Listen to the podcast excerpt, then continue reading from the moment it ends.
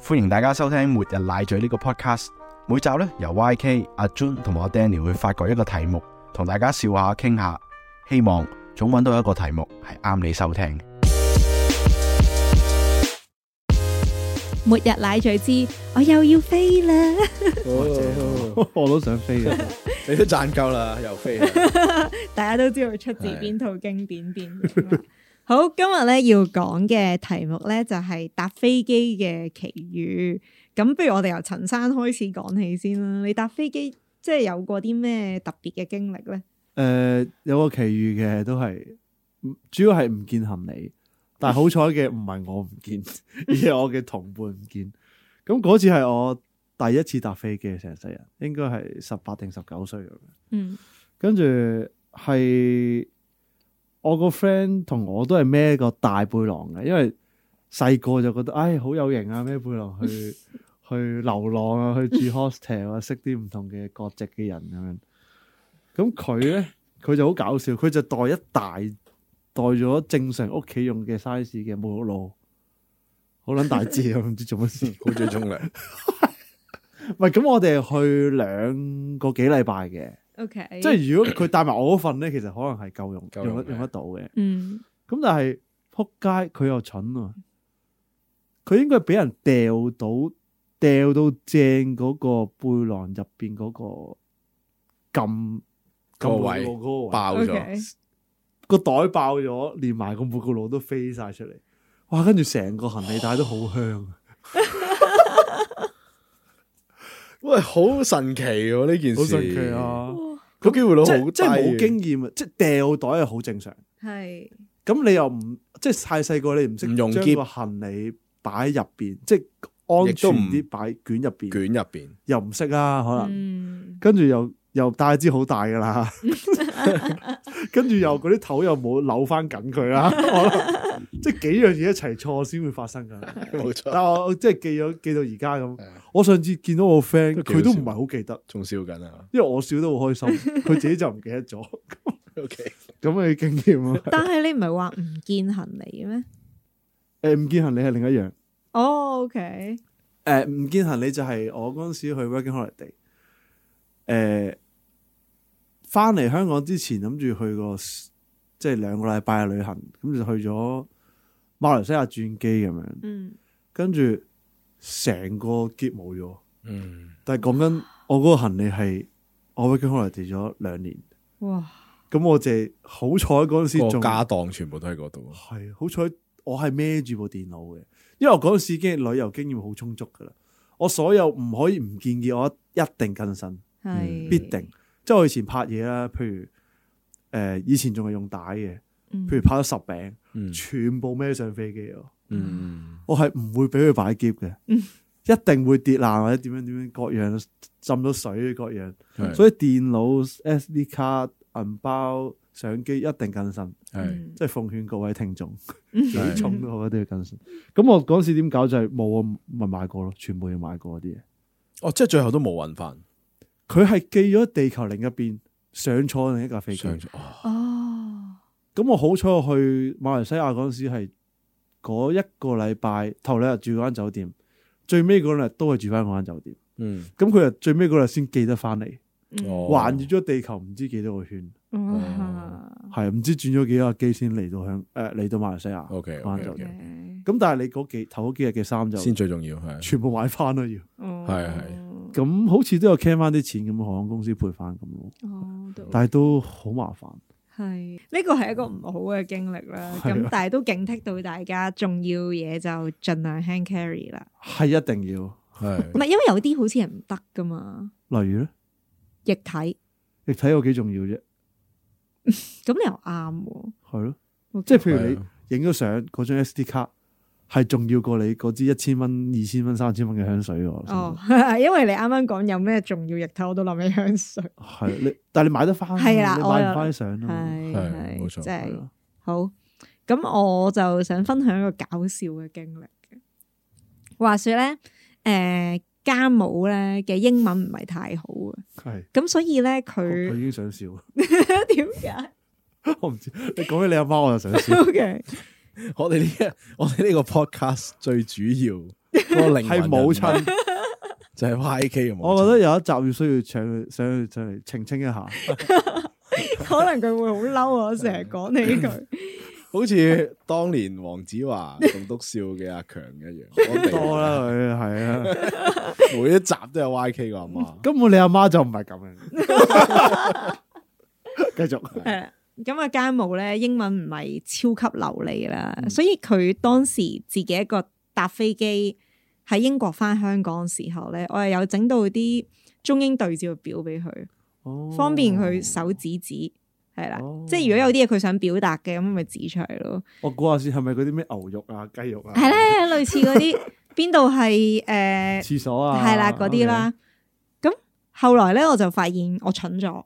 其實咧係可以用 Google Translate 啦。咁我之後就教咗佢用嘅。 OK，係啦哦另一樣嘢咧就係、佢英文都好咗啦，咁所以都應付得到啦。 ，OK，仲有一樣嘢，就係、我之後搭飛機我學識，我發現咧有啲乘客咧，佢用一隻英文字，佢已經可以搭到十六個鐘頭嘅飛機。咁係乜嘢咧？個英文字，大家可以估下，哦，yes 咯 yes 咯，係咯，唔係咩佢係用 same。 ？same 哦，黐住同隔離啊 same same same 哇！咁呢個係咁多國家嘅語言都要學 嘅語言，係喎，即係好癲，因為嗰陣時咧，佢坐喺我嘅左手面嘅係，咁我就坐走廊位，我坐右手面，我我坐中間係啦，係我坐中間，然後我坐右手面走廊位，佢就坐我左手面，which is 中間嘅中間。係每一次空姐嚟到咧，都係問咗我先嘅，誒、係 coffee or tea 又或者啊係 same 啦， OK 佢完全跟住我，我啱乜佢就話 same same same，哦，我仲以為係 this this this this，哦我唔知佢咩國籍嘅人，睇落去其實似亞洲人嘅，係啦，但係我唔知佢唔識得睇中英文定係咩，總之我講乜嘢，佢全部跟住先。好叻 喎！啲空姐懷疑我同佢應該係 friend 啦，即係喎佢淨全程十五六個鐘頭嘅飛機，我淨係聽過佢講一個英文字，哦就係 same 咯。咁所以嗰程咁都好高風險嘅喎。哦係啊高風險咁你飲啲唔啱嘅喂飲但係咩你佢係咪等你嗰杯嘢擺咗落嚟先，佢先講 same 㗎咋？我當時冇特別注意似乎佢唔係哦講個時間，係啦，我淨係留意到，喂，有，因為第一次講，我係覺得哦，你識英文嘅，純粹你嘅 preference 同我一 樣。係第二次你都會覺得哦，呢個到第人八次嘅時候真係唔係咁。你 去到第八、第十次， 尤其是咧，即係我可能 request 我想要條毛巾， blanket 係啦，冚下被咁樣，佢又 same same same，佢唔知我要乜嘅可能，但係咪要咗先咯，跟住你又發現喂睇嚟佢有啲好似力蘇喎， 擺 Mr Bean 啊啦， 要先要一條 毛哦巾。係多學啲嘢喎其實真係好好笑，我我全程同呢個人冇交流，係啊，嗯零交流。然後，但係我同佢好似 connect 咗咁啊，因為我哋所有嘅 experience 係一係一樣，樣，即係 一樣。喂，可以攞嚟诶溝女嘅喎呢招， 其實佢個講法上應該多啲創意啊，即係譬如話佢可以講啊 same 啊，啊或者 same same 啊，係嘛？哦，應 該可以多啲多啲花款啊嗰陣時嗯，same 啊都得啊，係啦，或者扮考慮下先，係扮考慮係啊啦，但係，same 冇冇嘅，我佢每一次講得好快，啊，我諗起啲咩啊？考 O 佬嗰陣時啊， I Yes, I agree agree with you. I agree with you.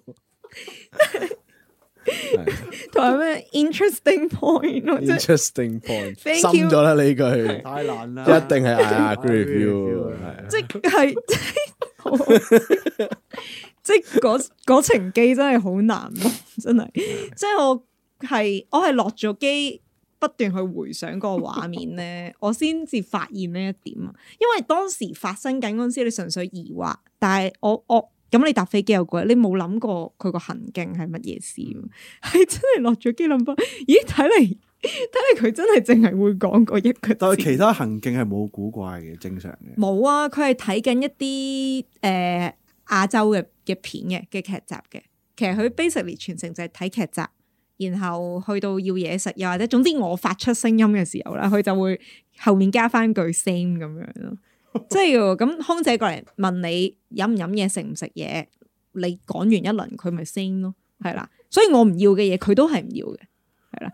咁跟住我有啲額外嘅 request 嘅時候，喂即刻打一句先 same same 咁樣，即係咁佢又有啲額外嘅 request。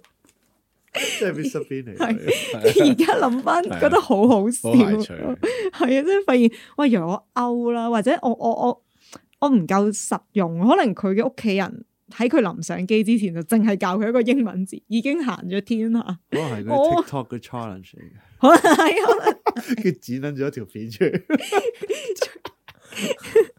我要 我要上網睇下揾唔揾得翻我搭飛機好疑惑可 嗰能你樣紅咗啊！嗰陣時你唔知，呢個就係我嘅一個搞好笑笑啊！嘅呢經個歷好笑。係咁啊，到何生啊啦，好，我嗰個係我诶、呃中學诶、呃中學畢業嘅時候發生嘅，即係嗰陣時就冇乜旅行經驗啦，係咪？係亦都即係好多嘢都總之即係學住去啦，咁樣啊咁啊搭飛機诶、呃一個人搭嘅，我一個人添啊，一個人搭嘅哦嗯咁即係第一次搭飛機，唔唔係係第一次搭飛機，但係一個人搭 OK，咁樣，咁係長途機嚟嘅，去澳洲嘅，嗯即係當然又唔係十幾個鐘啦，但係都要八個鐘啦咁係樣。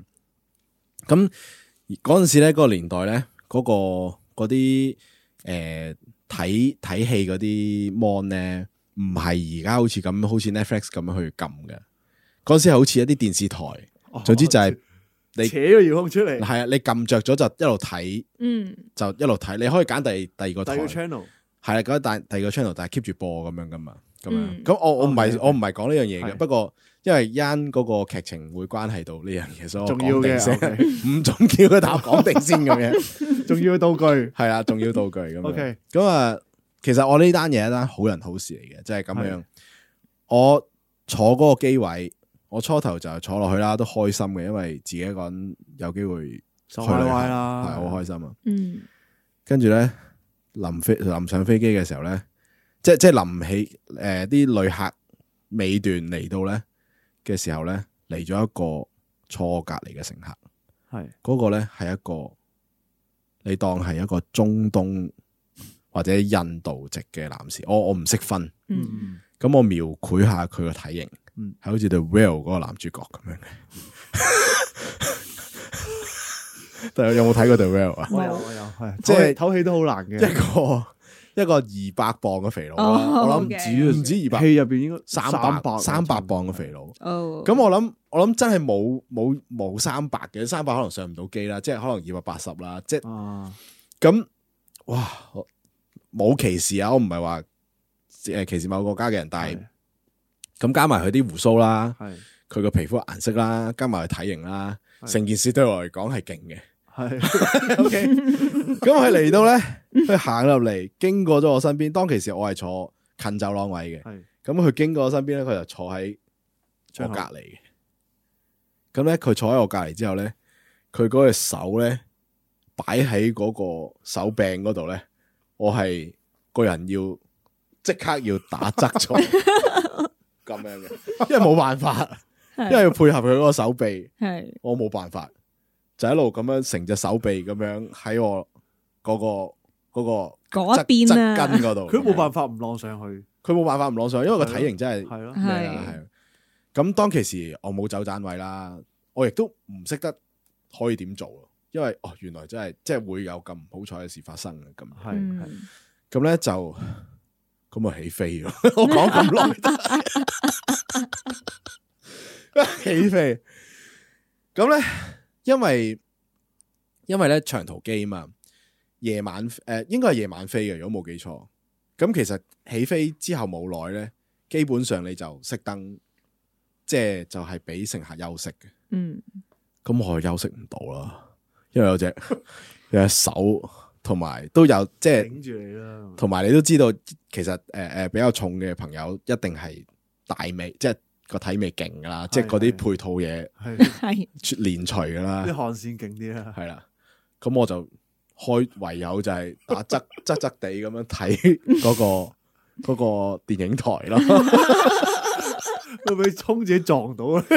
行過咁我就 keep 住睇咯，因為我瞓唔到嘛， 我 keep 住睇咯，熄晒燈嘛，我咪開淨係開射住眼自己個射燈㗎，嗯，即係你有飛畫面機有畫面有有畫面有射燈噶 嘛，咁開住自己射燈咁咪睇咯。 但係有冇吉位啊嘅嗰度其實隔離隔離左右，其實咧我都唔懷疑到嘅嗰刻，我 OK 首先我唔會覺得一一定係其實呼呼地啦，我唔會傻到隔離有個位一路冇人坐，我唔坐過去噶嘛 À. 啊，嗯，一定係呼呼呼地，即係一定係呼我，我唔可以隨意我調動我位置。咁然之後，我唯有就係硬食啦，咁我就睇啦，咁開始睇到咧佢翻播啊，好嚴峻，咁即係嗰啲衛視電影台嘅係啊哦係啊，跟住我好好即係好困惑啦，咁樣 咁頂咗我諗大概可能大概起碼都四四個鐘定六個鐘咁啦，四個鐘都走哦差唔多啦，仲有兩個鐘落機㗎啦，係啦，咁之後咧有一位空姐。係好好。去到佢休息完之後，我估應該我我我後尾知道翻，原來即係佢哋嘅作息時間就係、即係佢哋休息完就會，佢哋要做嘢咁咪咩咯，嗯，又去拍一拍我，跟住只去坐去空姐休息嗰個位，係跟住我坐落去，瞓到落機， 嘢都冇食， 完呢個經歷一個好人好事。哇，呢位咁我就公仔好好，即系即系觉得好好。其實其實人哋都睇到啦，喂咁嗰個人有冇覺得唔好意思咧？其實你有冇 feel 到或者我冇覺得佢唔好意思啊。哦咁我諗佢都佢都無奈嘅，唯有咁諗啦，係啦。嗯，咁啊，呢個好人好事就係咁喂樣。你講呢個，我令我諗起一個即係冇你呢個咁有趣嘅經歷，係都係隔離嗰個人。咁咁我嗰程機係點咧？誒、我好記得係由芬蘭係飛翻香港嘅直航，嗯，係啦。咁誒，仲、要前一晚我係公司做嘢嘅，嗰嗰程 trip working trip 嚟。前一晚咧，個個好同事咧係住我隔離房嘅，劏到我褲都要幫佢除。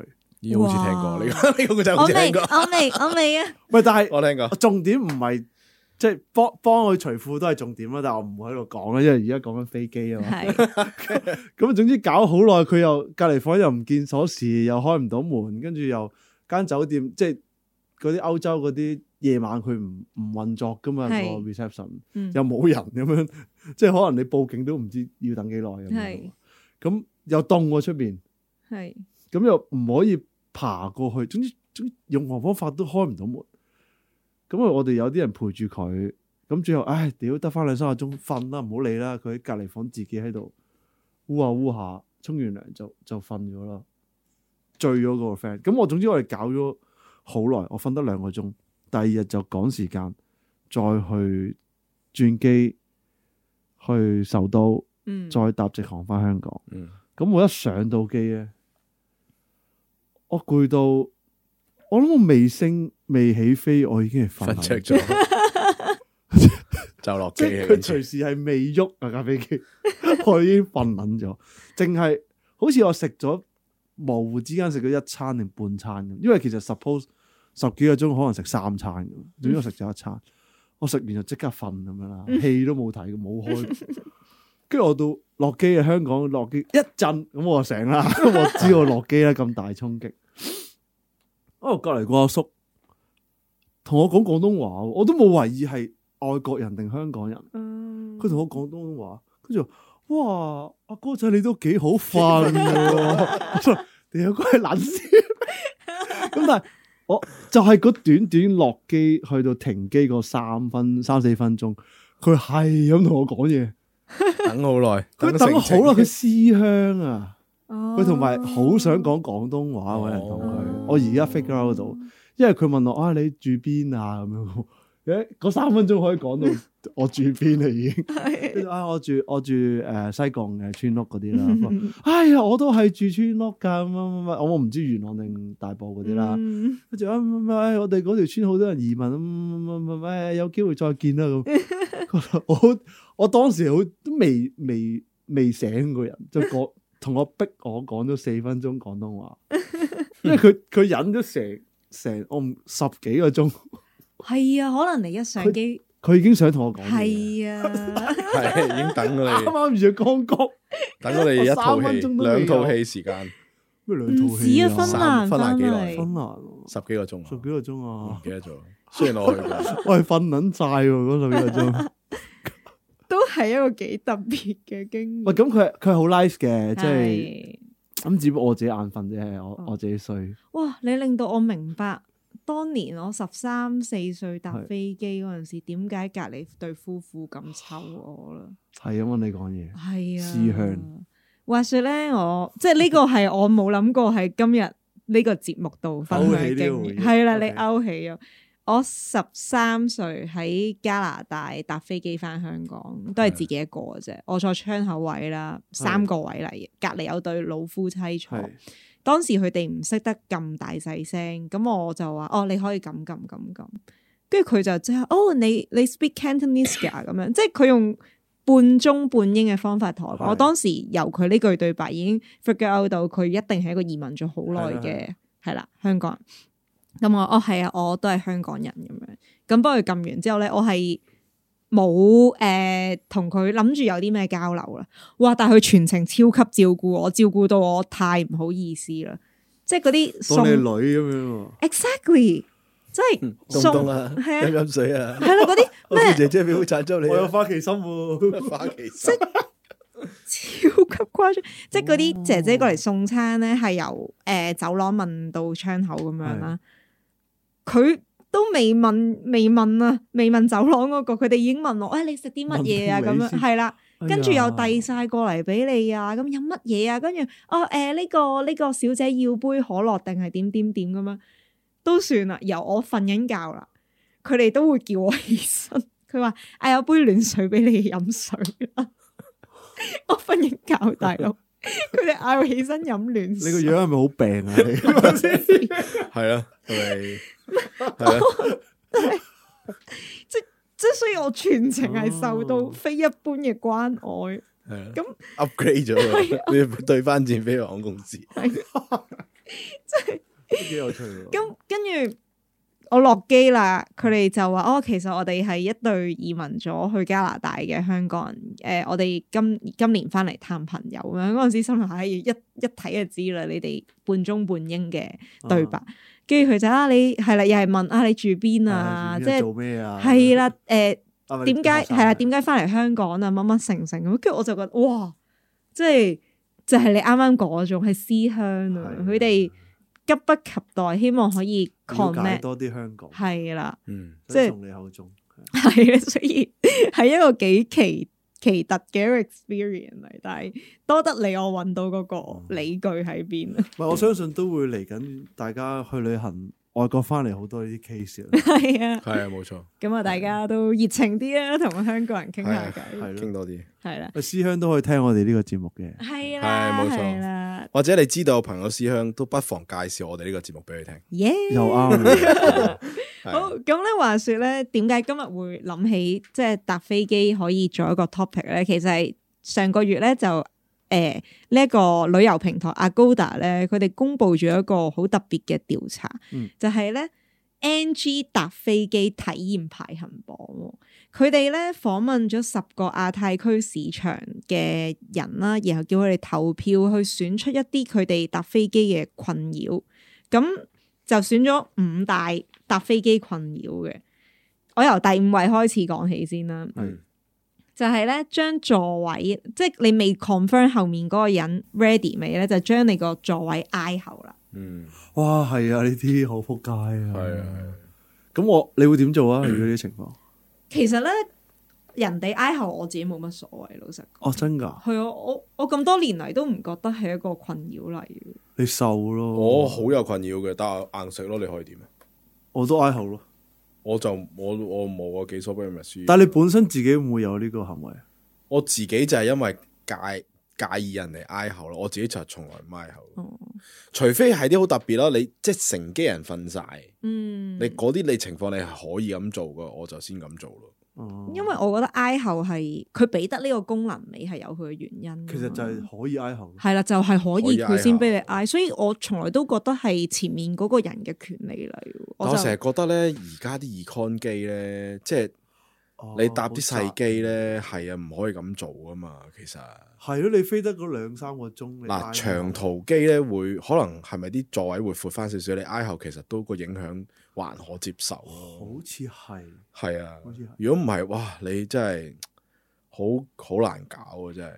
我覺得诶、呃挨後佢俾得你嘅話，就無論長途定短途，我覺得係有佢嘅功我能明。係。喂，即係但但係係我諗係我要確認咯，只腳有翻啲長度嘅都會覺得好困擾，係係係係。係啊，男士特別會咯，係啊係女士可能好啲哦，啊，係啊，可能因為我係啊個體型比較女士細，我女士就少啲呢啲有問問題題。係不過真係嘅，如果人哋要挨後嘅時候，佢問一問我，佢話啊，誒、你 O 唔 O K 啊？我挨後，或者唔好意思，我要想瞓一陣，會舒服挨後，好多。會舒服好多嘅。咁因為如果你後你後面嗰個人其實佢放咗杯嘢飲喺嗰個台仔度，哦你突然間挨後係真係會撥到佢咁，冇錯會倒瀉嘢。咁所以我覺得係真係嘅，即係係要確認咗先咯。其嗯實呢個第五位佢都唔係話哦，我好討厭你挨後。嗰啲人討厭嘅係你未未確認 confirm， OK 一嘢就撳係係過係啦。係冇錯冇咁錯，我覺得 reasonable 咯，係咯。係好，咁啊到第四位啦，就係對工作人員冇禮貌。嗯我都覺得係好，我都好 appreciate 一班受訪者投票係將呢一個行為列咗入頭五位嘅。嗯因為其實對工作人員冇禮貌，佢哋係唔影響佢哋自身，因為佢作為乘客，但係佢哋都希望即係對其他乘客有期望，就係要 respect 咯。嗯係係啊，咁的確係嘅，即係誒、呃，雖然啦，有人會話誒、呃空姐空少其實只不過係即係空中 waiter 啦，就算係咁，你都要尊重個 waiter 係啦，係但咯係其實 waiter 你都 會 Exactly，尊重咯，係啦，咩職業都要尊重咩職業都要係尊咯重，即啊係係我覺得係你要俾翻基本嘅尊重，即係我都如果你見到有啲人對其他服務員係呼呼喝喝，其實你都會好睇唔過眼，你都會覺得嗯，即係係咪你俾咗幾千蚊甚至萬幾蚊買一張機票，你就可以睇唔起人呢？咁樣？係咁的確係呢個都會係我一個好即係覺得唔唔喜歡嘅行為咯。咁都都都同意啊 surprise 係同意冇。錯。好啦，第三位係大聲嘅乘客，哇！呢、個我覺得係壓趴落全部公共交 通工具，係唔整止飛機。啊係啊嘅，要咁嘅覺察啦，即係你講嘢有時可能最多係見到難控制係一大班 friend，嗯即係講完之後忍唔住笑，嗯確實係有時即係癲起上嚟會，但係你可能你笑咗下，你你都留意要留意到，可能講聲唔好意思話之後就冇咯。唔係嘅，係嘛一一個人都會嘅，睇嗰啲片咧。咁啊係。係佢啦哋算 啦，放棄佢哋啦。冇得講嗰啲，係嘛？我真係會同啲人講噶，我叫佢細聲啲㗎。我知啊，我明係啊。啊，佢好人憎啊，你同佢講完，佢唔係係要講，但係佢真係唔會理你咯。嗯都唔係嗯係嘛嘅。如果好都聲理你好嘅氣都，佢會未佢即係都會可能有啲唔好意思，佢未必即刻，但可能佢遲多幾秒，遲咗幾秒，講翻細聲啲。係嗯我試過叫人哋戴耳筒啦，都唔理我。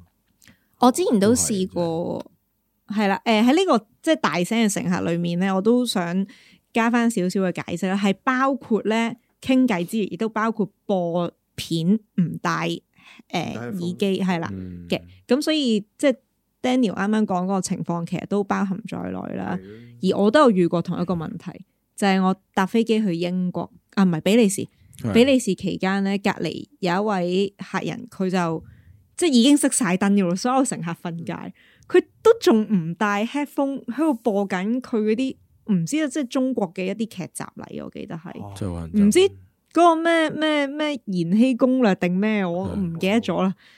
咁跟住我就覺得好嘈，但係係啦，你叫咧未必有用。咁我當時點做咧？我就唯有請一位空姐，我就哦係嗰個乘客真係太大聲，你可唔可以幫幫手咁樣？咁隔住個空姐去講係，佢就戴翻耳機咯。哦咁呢個時候就唯有請空姐幫手咯。有就請服務員，即係就算搭巴士又好，咩都好，係啊嗯都係服務員做好咁啲咯。係啊，我覺得都都即係隔一隔都好啲，尤其是嗰個乘客喺我隔離嘅時候咧，係即係我又怕。啊我又怕佢嬲，我又怕尷尬咁係樣，咁係咯，揾空姐過一過咯。好啦，第二位啦，呢、個其實我有啲 surprise 嘅，係班機延誤咯。哇！surprise 咧，我覺得都好正確。我 suffer 好多次。哦，你啊，因為因為我冇，我即係我頂盡，我可能遲一個鐘兩個鐘咁樣咯，所以我我冇試過好大嘅困擾咯。我試過遲到係保險公司要賠錢嗰啲，哇哇！即係十個鐘噶咯冇好似五定六個鐘賠錢嚇，我唔記得啦。嗰陣時冇買冇買保險嘅，但係誒呃公司做嘢咯，啊即係都係 OK 誒翻國內做嘢咁樣，嗯即係唔知點解你係唔知咩原因五點咁耐啲飛機，喎，係咯，即係講有啲機場係已經係國際機場嚟嘅。哦，我都有啲下，其實好 basic 嘅，你等一兩個鐘有陣時。嗯，我去做嘢嗰個年代係，係我已經預咗要等兩個鐘有陣時，嗯，咁啊試過等超過四個鐘先。嗯我唯一一次係我真係覺得超級困擾啊！可能我好彩，我冇遇過太多，所以我就唔明點樣去排第二位。但我唯一一次遇過困擾咧，就係我要轉機，係啊，而轉機咪就係最麻煩。第一班遲咗，嗰次就真係好驚咯，係真係喺個機場度跑啊跑啊，係要轉追機第真係二班啊你，啲行李又唔知點樣，係係啊係你行李到咗當地，你啲人又未到。係係啊咁呢個就會驚慌啲咯。好，第一位啦，第一位就係冇禮貌嘅行為。哇，好廣泛喎，係啦，好廣泛喎。咁佢又提出一啲例子嘅，係我諗咧，其實係針對緊你嘅鄰座嘅冇禮冇禮貌嘅行為，包括爭扶手、發出噪音，即係嗰啲聲哦啊，又或者嗯，係啦，又或者誒同隔離嗰個傾嘅太大聲，同埋除鞋等等嘅行為。除鞋都算啊，我諗睇下你隻真係㗎腳臭唔臭。嗯，唔係啊，不過我真係見過咧，有乘客係佢除鞋，係然後佢將隻腳盤咗啊。哇，咁你隔離嗰兩個，除非你識嘅啫，佢唔介意嘅啫。唔識嘅話，咁你除鞋咁，你隻腳有可能臭其咯。實除鞋好正常，因為血氣流通。啊哦哦，我我明嘅。我平時搭即飛係坐機長，途機啊，哦長需靴要我一定除嘅。我會咩咯？我會可能一早已經係着住對拖鞋上機咯，有機會。哦，係啊，即係又或者我我見好多外國人咧，佢哋係會有一對襪係專貨 搭飛機嘅。哦係，佢哋嗰程機，佢哋除咗隻鞋換咗對襪之後咧，佢哋唔會再轉噶啦。即係佢哦哋成程機唔會着翻隻鞋，就係着住嗰對襪哦游走咯，係好哦好笑啊。幾好喎呢個 其實下次可以講 same same 咁啊係樣。死唔死 same，有冇有冇對襪 俾我？問個空姐攞對襪。唔係我我唔即嗯係要同即係各位誒聽眾澄清翻，我唔知空姐有冇呢對襪提供，可能係佢應哋該冇啦，係佢應該哋自自己帶嘅己準備一啲搭飛機嘅物咯，我哦覺得佢都幾特別喎咁樣。咁但係係啦，冇禮貌嘅行為係好廣啦，但係我都會諗到一啲，即係其實可能就係啱啱所講啊盤座或者爭扶手，咁其實呢啲係會俾到你嘅鄰座有個壓力咯，係啊，咁所以就排咗喺第一位啊。咁咧，另外都可以俾翻少少資訊啦，就係、呢個調查顯示咧，原來台灣嘅旅客咧，佢哋係非常之在意其實乘客嗰個品質嘅，佢哋會期望咧，佢哋同行嘅乘客都有相同嘅誒、呃品行啊，又或者素養嘅。咁所以咧，其實佢哋會覺得容易影響後續行程嗰個班機，而唔係會排喺第二名咯。甚至喺台灣嘅投票裏面咧，坐喺哭鬧嬰兒附近都排第三嘅。嗯，即係佢哋會比較重視佢哋鄰座其他乘客嘅質素，多於嗰架機嘅 technique 啊，又或者當日嘅行程咯。咁、我都覺得幾特別嘅。係咁啊，呢一個調查一嚟就引申咗我今日決定即係嘅節目主題啦。另一方面，其實都想俾翻啲奶水大家，就係、搭飛機即係係通常都係一個長途啊，你都三四個鐘起跳係啦，即係大家都可以即係。推己及人啦，就即係去去諗多啲人哋，又去做好自己作為一個乘客嘅本分啦。我有個 tips 可以俾大家，呢個關於哭鬧嬰兒有個心得。係诶、呃我試過，如果嬰兒哭鬧嘅話咧，你可以將個嬰兒咧帶去個機嘅後边，後边咧即係起碼咧，如果好彩嘅話咧，就少啲乘客啦，影響得少啲人啦。咁當然你都可以有好多準備，譬如帶嚿餅啊，或者嗯奶啊，咁等啲小小朋友可以舒服啊咁。嗯，第二樣嘢咧就係咧，我親身個經驗咧就係、我個小朋友就喺度喊，我好唔好意思，我帶到去後邊，最唔介意小朋友喊嗰啲人，你知唔知係邊個？空姐冇錯。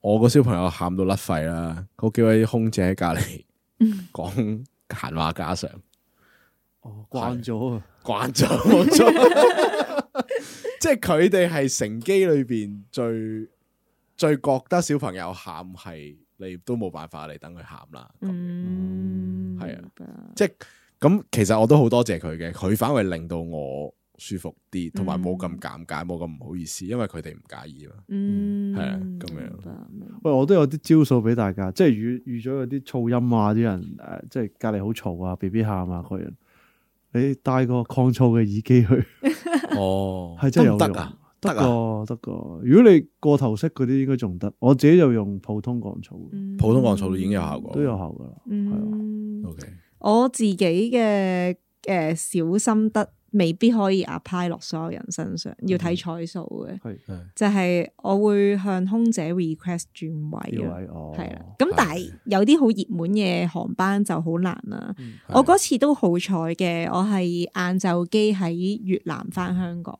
係當時遇到嘅情況都好 extreme 啊，就係、有一個年紀真係好細嘅小朋友，其實都都真係可能屋企人又好錫佢啦，佢攞住杯水咧潑水 喎，哇，即係佢向佢身邊嘅乘客潑水，唔係好錫佢啊，好中佢係啦，啊，好中佢咯。係我記得嗰個係一個家族嚟嘅，係即係即係錯晒。有幾細個咩啊語言我唔講啦，一兩歲嘅小朋友啦。哦，OK，咁佢哋即係我記得係嫲嫲同爺爺坐喺佢側邊，係咁爸爸媽媽坐前面咁，應該係一個家族一齊去旅行，而佢係唯一嘅小朋友。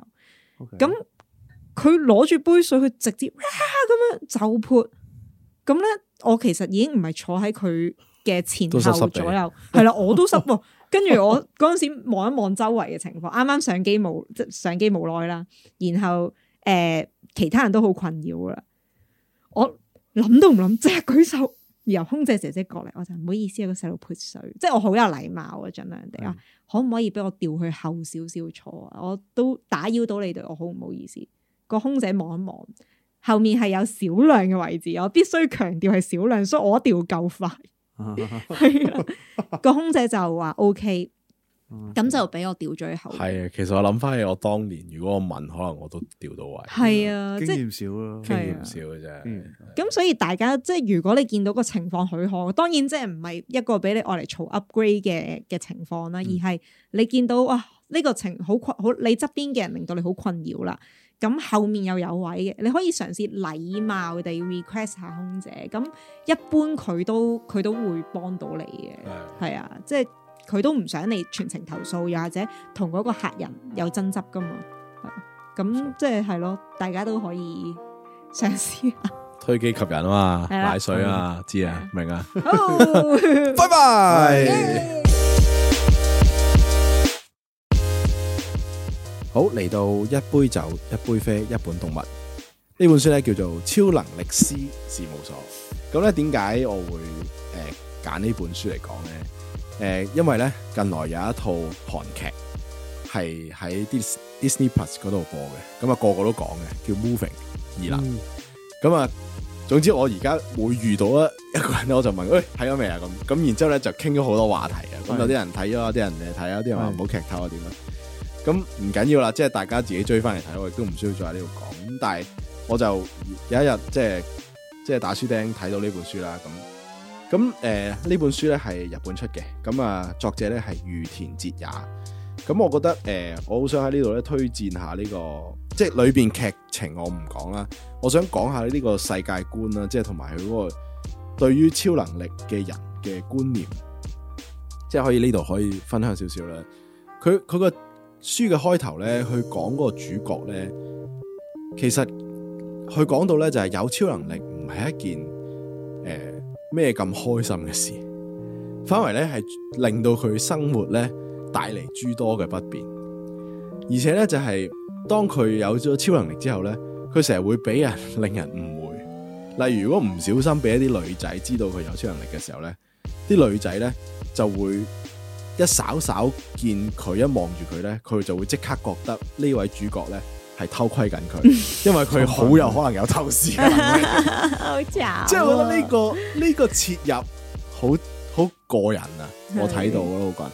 又或者咧，佢裏邊咧有即係有一啲好似其實好多書或者電影都有做呢一件事嘅，就係、譬如話佢會講話呢一個誒、呃有國內裏邊有超能力團體啦，或者咧佢會加入啲咩誒全國超能力事業聯盟啦，又或者全日本超能力聯繫會啦咁。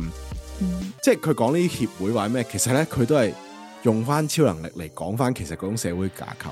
嗯其實就算你有呢種異能啊，你都要入呢啲資歷架構啊。